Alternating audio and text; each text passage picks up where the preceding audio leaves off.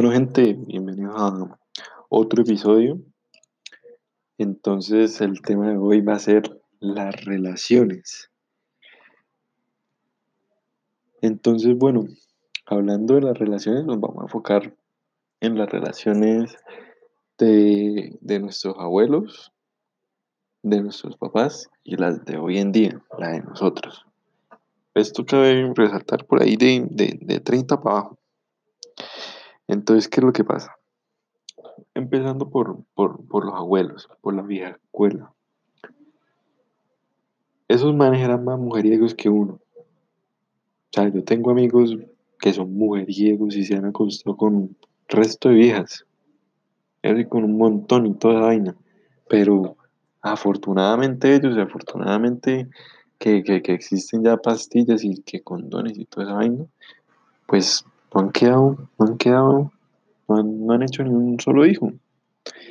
Y, y pues, pues ellos se sienten orgullosos de eso, de, de, comerse a todo ese montón de vidas y no tener ni un hijo. Pero bueno, en cambio, antes, pues, el, el, el, el señor llegaba y se juntaba con la señora y ¡pum! Ocho hijos. Uy. Y después el señor llegaba y pues se acostaba con otra señora y ¡pum! Otros hijos. Y listo, ya ahí, ahí van 16, una, una cama de 16 pelados ahí. ¿Cómo hacía para mantenerlos? No se sabe, pero eso sí les da desayuno, eh, almuerzo y la cena. Eso sí, fue madre, los sueldos an- anteriores eran buenos. Eh, ¿y qué pasó con, con todo eso? Mucha gente, pues, los abuelitos piensan que, que porque ellos los educaron con juguete y toda esa vaina, es porque po- po- por, eso como que, que, que son como, como la mejor era. La que pues son los que han construido la mayoría de cosas que, que, usted ve pues al- alrededor y toda esa vaina. Pero, pero por lo general sí eran unos mujeriegos igual que, que, que, que esta generación. No, no hay ninguna comparación. Lo único sí es que esas personas sí duraron toda la vida con, con, con su esposa o, o, o con la otra esposa, sí, pero siempre duraban con, con, con, como con una esposa y, y morían junto, junto a la esposa y listo, y ya. ¿Pero por qué? Porque, pues, porque en esa época no sabían que, que, que usted podía divorciar. Entonces por eso tenían que, que aguantarse toda esa vaina. No mentiras. Pero sí, en esa época eh, era como un pecado que usted, o sea, que usted fuera por la iglesia y se casara con, por medio de la iglesia y después decirle como a Dios, como no, yo ya no, yo ya no, el voto que yo hice con, con este señor, con este humano, ya no, ya no soy capaz, ya, ya me mamé, perdóneme Dios y me voy con otro humano. O sea, como que en ese entonces no era muy, muy mal visto eso. Pero bueno, los tiempos cambiaron y pum, salieron nuestros papás, la, la generación de los papás. ¿Y qué pasó en esa generación? Esa generación era más, más ochentera, más, más rebelde, más como de querer experimentar cosas. Ahí empezaron las drogas y, y que, que llegaban ya los pelados borrachos a, a, a, los colegios y toda esa vaina. Pero eso no le cuentan a uno. Eso ah, cuando, cuando uno es papá, llega y dice como, no, yo me portaba súper bien en el colegio, yo no sé qué, yo era siempre el primer puesto, que yo no sé qué.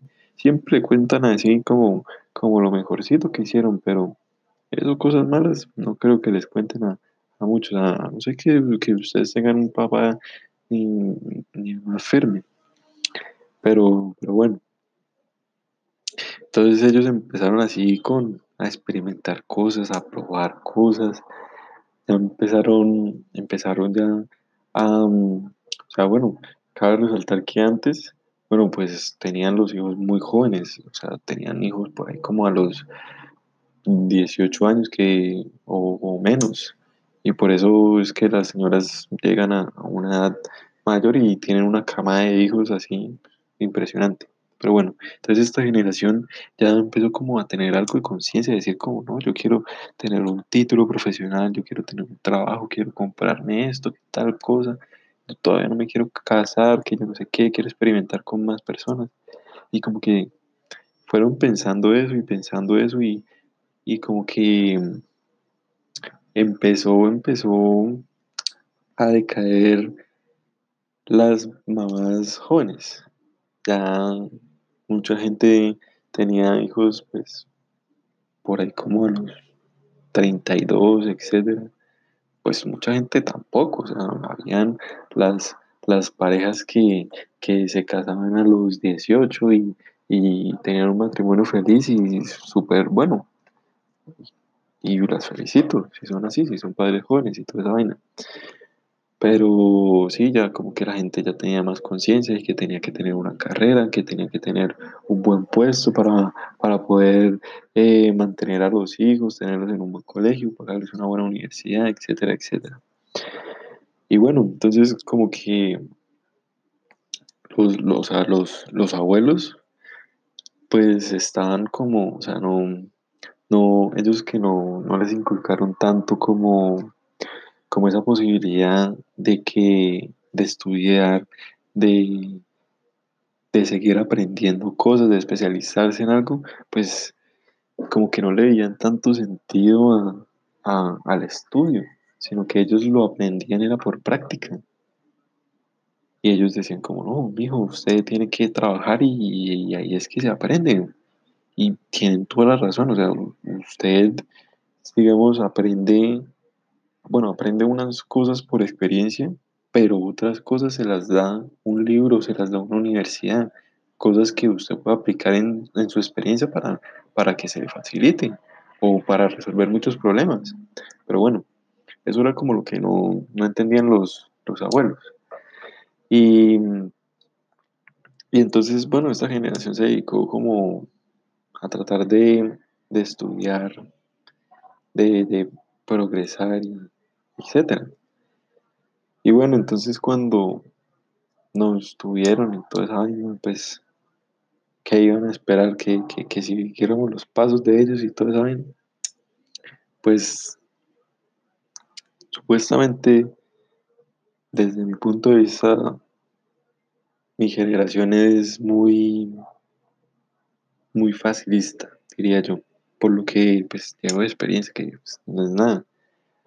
Pero digamos, muchas cosas, muchas anécdotas de la universidad, bueno, desde empezando desde el colegio, fue como que siempre había alguien que quedaba en el primer puesto, siempre otros, o sea, los primeros cinco puestos eran como los mejores del salón y toda esa vaina.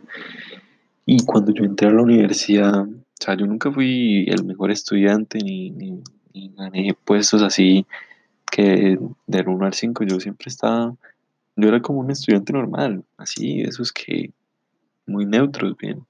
Sí, no, o sea, no era el típico vago que se tiraba todas, sino que era normalito.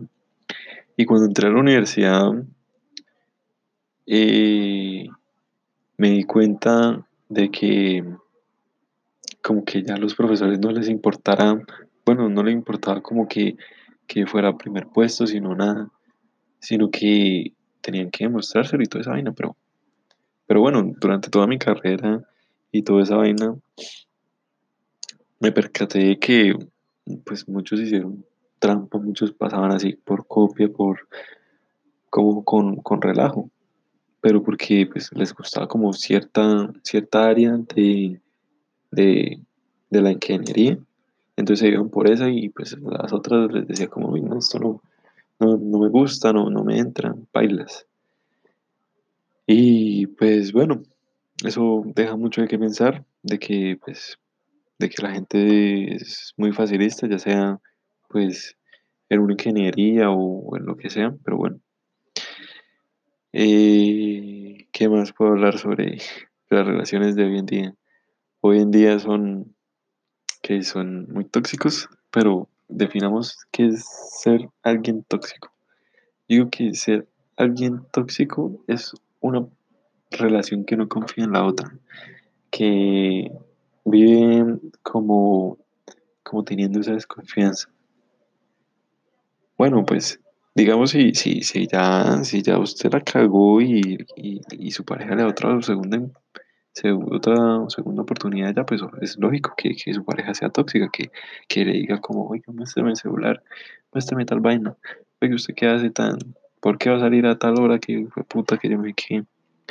Pero, pero eso es algo lógico, pues digo, porque pues, sigue como la, la desconfianza y pues esa desconfianza nunca, no es tan fácil de, de que se les quite. Pero sí, uy, hay muchas mujeres y hombres, más que todo hombres, que desconfían de, de, de las mujeres. Pero ¿por qué viene esto al caso? Porque, digamos, uno de hombre, pues no sé por qué, pero, o sea, como que, o sea, llegan y, y le empiezan a escribir a cualquiera, o sea, ven una mujer bonita en Facebook y le dicen como, hola, ¿qué, ¿cómo estás? Esto, se me salió el paisa. Eh, hola, ¿cómo está? Esto está muy linda, usted es muy preciosa, tal. Les empiezan a, como, como endulzar el oído, así, llenándolas de palabras que yo no sé qué, que bla, bla. bla. Claro, las mujeres ya están preparadas, ya dicen como, "Ah, este es otro parlero, otro bobo marica. Pero algunas mujeres sí les siguen como, como el rollo. Pues claro, pues los hombres que son todos ilusos y toda esa vaina, pues se ilusionan con, con eso y dicen como, uy, esta vieja como que, que quiere conmigo, que yo me qué. Y bueno, y, digamos que, pum, funciona la vaina, el man pega con, con la vieja, etcétera, pero solamente se fijan en el físico. Y dicen como, y bueno, y, y la estrategia es como, como no, usted no puede tener eh, eh, el hombre que usted desea, se tiene que conformar y adaptar pues a, a los hombres. Y lo mismo para las mujeres, obviamente, uno se tiene que adaptar a los temperamentos y, y a todo lo que dicen las mujeres. Bueno, dependiendo de, pues, de su pareja, ¿no? Uno no va a ser tan pingo y, y decir, ay, sí, voy a cambiar totalmente por esta vieja, ¿no? Bailas. Entonces, eh, entonces, ¿qué? Bueno, entonces, pues hoy en día lo que, lo que se hace es como se busca es por el físico y no por lo personal. Y por eso es que se terminan todas las putas relaciones. Fin. Más resumido, no puede estar. Si usted quiere tener una pareja estable, mi consejo, conózcalo primero personalmente, sea amigo y punto. Y otra cosa, otro dato curioso, que, que, que un hombre le hable a una mujer así, que la salude por Facebook y que le diga que, que está linda y toda esa vaina, tampoco es que, que, que, para que, uy, no, este man es igual que todos, que quiere comer, que yo no sé qué. No, hay manes que, que de pronto simplemente buscan es como, como una amistad y toda esa vaina. Pero pues lógicamente las mujeres eh, pues están ya cerradas, ya dicen como no, este man va a hacer lo mismo que, que, que, que me hizo mi ex, que yo no sé qué, que bla, bla. Y bueno, y vuelve y comienza y por eso es que, que, que, que todo, que las relaciones hoy están así. Y se casan y no se conocen así personalmente, o sea, quiénes son en, en, en realidad. Y se, se separan a los dos años o al año o a los seis meses, son capaces de vivir juntos. ¿sí? Entonces, por eso les digo, mi consejo es, si usted quiere es tener una relación, o sea, ya para casarse, digamos, para casarse, tienen que tener o plantearse como, como las metas, como decir como, uy, yo quiero esto, y la otra pareja decir como, uy, yo quiero esto, entonces decir como, bueno, listo, entonces vamos a trabajar para lograr hacerlo de los dos, vamos a ver si, si lo podemos complementar o algo, cómo se unen, cómo se relacionan, y si no, pues, pues adiós muy buenas y se busca otra y el otro, y, y ella se busca otro y listo, y, hicieron los sueños, y, pero viven felices y, y no hay bronca. Pero, pero sí, sí me entienden, siguen haciendo amigos o, o lo que sea. Eso es lo que no entiendo tampoco, que usted tiene una relación y ya no son amigos ni nada. Pero bueno, decisiones de parejas. Entonces, primero conózcanse, conózcanse, pasen tiempo juntos, mucho tiempo juntos, analice, a, analice la relación, cómo se están comportando, qué es lo que no le gusta, cómo puede mejorar, si usted puede mejorar para que su pareja pues, pues no, no, no, no se incomode lógicamente, van a haber muchas peleas, etcétera, pero bueno. Y ya, y mi recomendación es que traten de vivir un tiempo juntos antes de casarse, porque vivir junto con, con una pareja pues, da, da muchas expectativas, da, da mucho de qué hablar, uno la conoce muchísimo más y se conocen así mutuamente, o sea, pero bueno. Y bueno, cambiando el tema de, bueno, bueno, terminando este tema, voy a meter así como la cucharada y decirles sobre, yo, yo todavía hablando de los hijos, pero bueno, listo. Lo que pasa con los hijos en, en, pues en las relaciones de hoy en día, pues, pues ahí, pues ahí sí estamos como medio jodidos, medio, ¿no?